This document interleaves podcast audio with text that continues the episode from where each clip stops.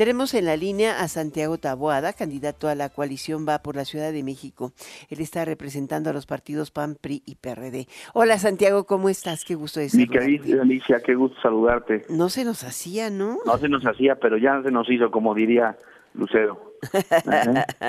Oye, ¿por dónde empiezas la campaña? La campaña ya formal. Bueno, pues eh, como tú bien sabes, empezamos el primero de, de marzo, estamos muy animados para empezar con, con todo, a empezar este, a trabajar muy fuerte, a explicarle a la gente cómo le vamos a hacer para resolver sus principales problemáticas. Y obviamente, pues tú lo sabes, una de las grandes preocupaciones es la seguridad y otra de las grandes preocupaciones es el agua, lo que está pasando hoy, lo que estamos viviendo en la Ciudad de México. Y definitivamente tenemos un plan y sabemos cómo le vamos a hacer precisamente para mejorar este y para que la gente en la ciudad tenga agua. Estuvo interesante hoy la, la, reunión que les hizo American Society, pero ahí tú le pediste a Mati Batters que se serene. ¿Por qué? ¿Qué pasó? A ver, cuéntame. Pues es que, bueno, obviamente como es no es jefe de gobierno, es jefe de campaña. Ah. Este, pues anda muy alebrestado. Este, no es Mario Delgado. Diciendo que, que, que andamos este eh, que es una mentira lo del agua, que no falta agua en la ciudad, pues yo le pregunto primero este que se dé una vuelta por las colonias en las que no sale una gota de agua de la llave o que se dé una vuelta por las colonias que están este dependiendo de que las pipas de agua lleguen o que inclusive se vaya a muchas de las escuelas que han suspendido actividades porque no tienen agua. Entonces, pues no es una invención mía, es una problemática que por sus 27 años que no han hecho absolutamente por el agua, no han hecho nada por el agua, siguen siendo las fugas, no han tapado una sola fuga de agua, el 37% del agua se va en fugas de esta ciudad, no se mide, eh, no se invierte, no hay una sola planta de tratamiento de agua, eh, en fin, pues eso es una es una crisis que ellos generaron. Y ahora quieren este pues casi casi decirle a la gente que sí, no. porque no, puede decir que es el gobierno anterior y el anterior y el anterior, ¿no? Ya tienen seis eh, sexenios gobernando, ¿no? Es correcto, pues ya no le pueden echar la culpa al de atrás. Y pues como no le echan la culpa al de atrás, este pues tienen que, hacerse cargo él, el presidente de la República, que fue jefe de gobierno, y todo su equipo político. Mm. Ahora, ustedes dicen que tienen propuestas claras y tangibles para solucionar este problema en el corto, mediano y largo plazo, pero el corto es la temporada de verano y es el momento de la elección, ¿no? Pues precisamente nosotros tenemos esas propuestas ya que lleguemos al gobierno de la ciudad, eh, precisamente para que en corto, mediano y largo plazo solucionemos las cosas, porque este, estas respuestas y estas soluciones tienen que ser rápidas. La gente no puede esperar otros seis años. Mm. La gente no puede esperar a que esto este pues veamos cuándo, ¿no? O, o, a ver, no, pues esto ya ya ya lleva esperando más de 27 años. Ellos cancelaron los proyectos del Fideicomiso 1928 en 1997. No ha habido una obra de gran calado, de gran tamaño, de esas que vemos este los últimos años en la ciudad, en verdad.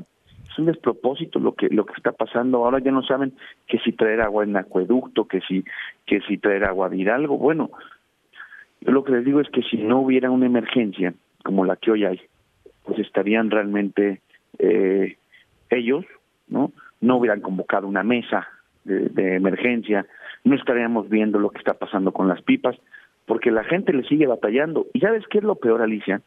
Que la gente está gastando su dinero en algo que tendría que estar atendiendo el gobierno, porque aparte de pagar el recibo de agua, porque ahí si no te perdonan, tiene que estar pagando pipas. Oye, yo te quiero preguntar algo que mm, hoy justamente está pues señalando el diputado Jorge Gavito Ambriz, ¿no? Que dice que un funcionario que trabajó contigo, este, em, de nombre, ¿quién es? Espérame tantito. Yo aquí lo tengo, bueno, que trabajó contigo ahí en, en la delegación Benita, en la alcaldía Benito Juárez, está pagando cerca de dos millones de pesos para una estrategia de guerra sucia contra la cuarta transformación en redes y que circulan videos en Facebook, etcétera, etcétera.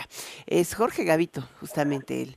Eh, es que hoy por todos lados dicen que todo lo que se dice de alguien es un boot o es un video pagado. El problema es que ellos piensan que todo lo que pasa todas las verdades que, que circulan en las redes, en las calles, pues todo es producto de una campaña sucia. Mira, quien, quien después de haber trabajado en una oficina se dedique a otra cosa, primero, no me compete. Segundo, que abran los ojos. Igual dijeron que la marcha del domingo fue una campaña orquestada desde, desde la oposición, por Dios. Ríos de gente marchando de manera eh, libre, ciudadanos sin afiliación partidista. Por Dios, hay que abrir los ojos a lo que está pasando. Y mira, nosotros no nos vamos a distraer con ese tipo de cosas. Nosotros lo que vamos a seguir es platicando con la gente, trabajando, resolviendo y sobre todo dándole a la gente, ahora sí, eh, soluciones a sus problemas. Ahora, hay temas interesantes, sobre todo de crecimiento económico. La ciudad eh, sí es una receptora de nearshoring, pero no necesariamente es una ciudad industrial. Ha ido de, a, poco a poco dejado de serla. Y pues la mayor parte de la inversión se los están llevando los estados del norte, particularmente Nuevo León. ¿Cómo le vas a hacer? Alicia. La ciudad tendría que ser una receptora natural de nearshoring, pero no hay condiciones la ciudad no ha crecido. Dicen, es que recibimos inversión, no es cierto, fue reinversión de las mismas empresas que están aquí. No hay una sola empresa, no hay un solo proyecto nuevo que esté en la Ciudad de México que ha anunciado como una nueva inversión, como si es Tesla en Nuevo León, como si de una u otra manera fue Amazon en Yucatán. No tenemos nada, lo único que está pasando es que con la misma sinergia o con la misma, vamos a decirle, con la misma tendencia, pues creemos que ya todo va bien no, me parece que hay que hacer un replanteamiento de fondo de cómo la ciudad va a reactivar, porque la ciudad necesita empleo, porque la, la ciudad necesita seguridad, porque la, la, las condiciones económicas de esta ciudad pasan por empleo y pasan por certeza jurídica, y ninguna de estas dos ni la seguridad, ni la certeza jurídica, hoy son condiciones que pueda presumir el gobierno Martí Ahora, el otro tema que está también en la punta de lanza de muchas colonias en esta ciudad son, es la falla de Plateros Miscuac y toca alguna parte de la Benito Juárez, pero de pronto apareció esta falla y lo que es evidente es que está rota la calle y está atravesándose casas. ¿Qué hacer con eso?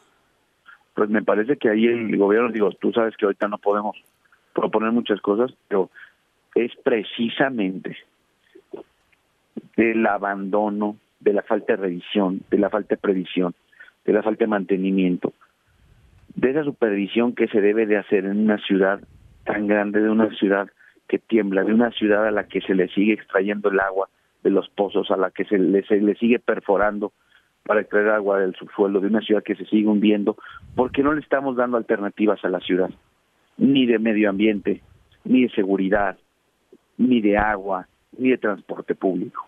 Mm. Pero esta falla tiene alguna forma de resolver que no sea reubicando a todas las personas.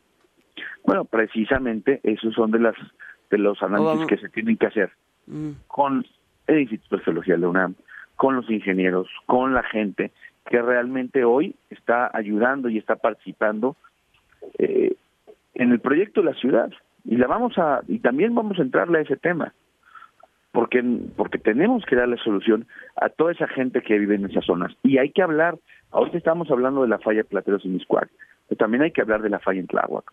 Cuando te recordarás cuando el sismo abrió prácticamente en Iztapalapa y en Tláhuac abrió calles completas pues sí, y hoy te digo que la falla esta tiene la ranura abierta ahí en Plateros y eh, está llegando a Miscuac y llega casi al periférico. Yo no sé, la están tapando sobre la avenida, sobre el periférico con, con planchones de acero, pero al final de cuentas hasta Vamos eso se los roban.